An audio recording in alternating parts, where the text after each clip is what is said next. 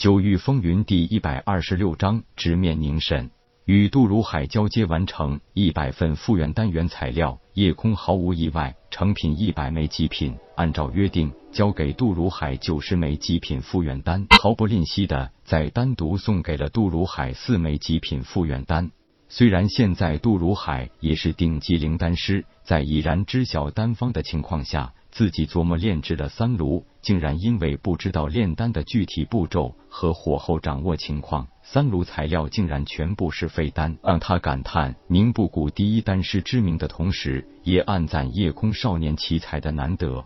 从金鼎商会总会到学院的路有四条，走最近的路有一段很偏僻的小巷子，平日很少有行人经过，更何况此时已经天色将晚。一个人走在路上，让夜空毫无征兆的生出一丝悲凉感来。这一瞬间，夜空忽然想到了水清柔，更想到了痴琴。女孩子不论是生理还是心理，都比男孩要早熟。痴琴对待叶空的情感里，很明显是带着男女情愫的。他知道公子对自己好，但他不确定，也不太敢奢望自家公子会对自己有男女间的那种感情。其实，只要自己能守在他身边，每天看到他，只要他心里有那么一点自己的位置，不管是侍女也好，玩伴也好，痴琴就心满意足了。就算替他去死，也绝无半点怨言。所以，痴琴在夜空面前的表现，有些让夜空傻傻分不清。直到痴琴将要离开，夜空已经完全可以感受得到痴琴对自己的那份情感。水清柔和夜空虽然相处的时间很短，但是互相可以十分清晰明确的表露出，那是一份少年少女之间的爱恋。一个清晰，一个模糊的两份情感，夜空有些迷茫，甚至他都不知道将来如何去面对。这瞬间的悲凉，让夜空最先想到了与池琴和水清柔的别离，也就忽视了潜在的危险。夜空甚至以为那一丝悲凉，就是出于自己对池琴或是水清柔的思念。双目所及之处，四周完全变了样，与那日在神风问道院考核时的逍遥状元桥上极为相似。不错，这是幻境。小子，你的定力很好。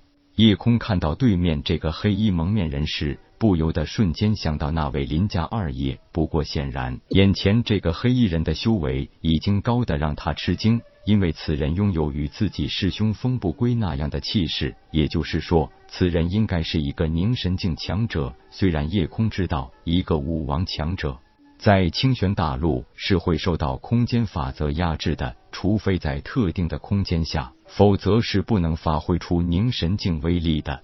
你暗中对我施展幻境控制，肯定不是为了好玩。说吧，你有什么目的？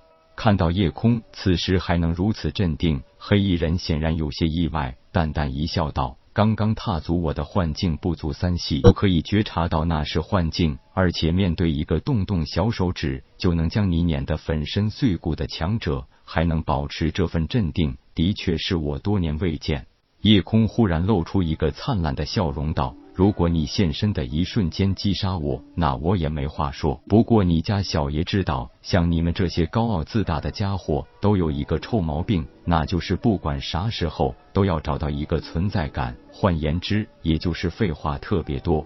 现在你想杀我，已经没这么容易了。这个时候，夜空的话让黑衣人不怒反笑，接着冷哼道：“小子。”也不知道你哪里来的自信？你以为这个小小的清泉大陆有人能接得下本座的怒火吗？真不知道你打算如何应对本座的随意一击。我知道你是一个凝神境初期强者，这在清泉大陆已经是千年没有出现过的存在。正所谓武王之下尽蝼蚁，你当然有足以傲人的本钱。这么狂傲，不错。想不到小小清泉大陆还有你这么一个识货的。既然你能知道凝神境，那你就应该知道，我如果想屠了这个皇城，也不是难事。你小子又哪里来的自信，我杀不了你这个灵海境的蝼蚁呢？笑一笑，夜空道：“我的废话是争取时间，你的废话就是浪费时机了。”这话显然让黑衣人愣了一下，不过他实在想不出这小子有什么手段可以如此面对自己这样一个超级强者。我说：“这位高人，你也不用你的猪脑子想一想，既然我能在不小心误入幻境后很快感知到，那就肯定知道是有人暗中捣鬼。是你如果不进到自己设置的幻境中来，你也不会有任何的凶险。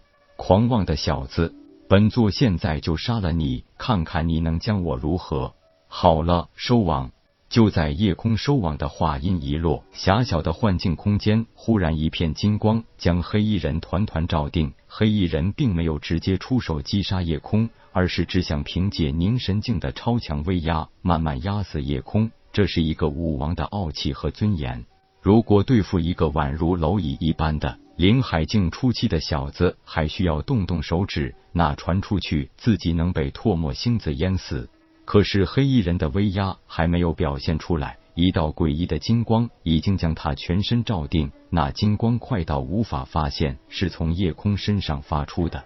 被金光罩住的黑衣人一动也动不了，还没想到怎么回事，忽然脑子里一阵剧痛。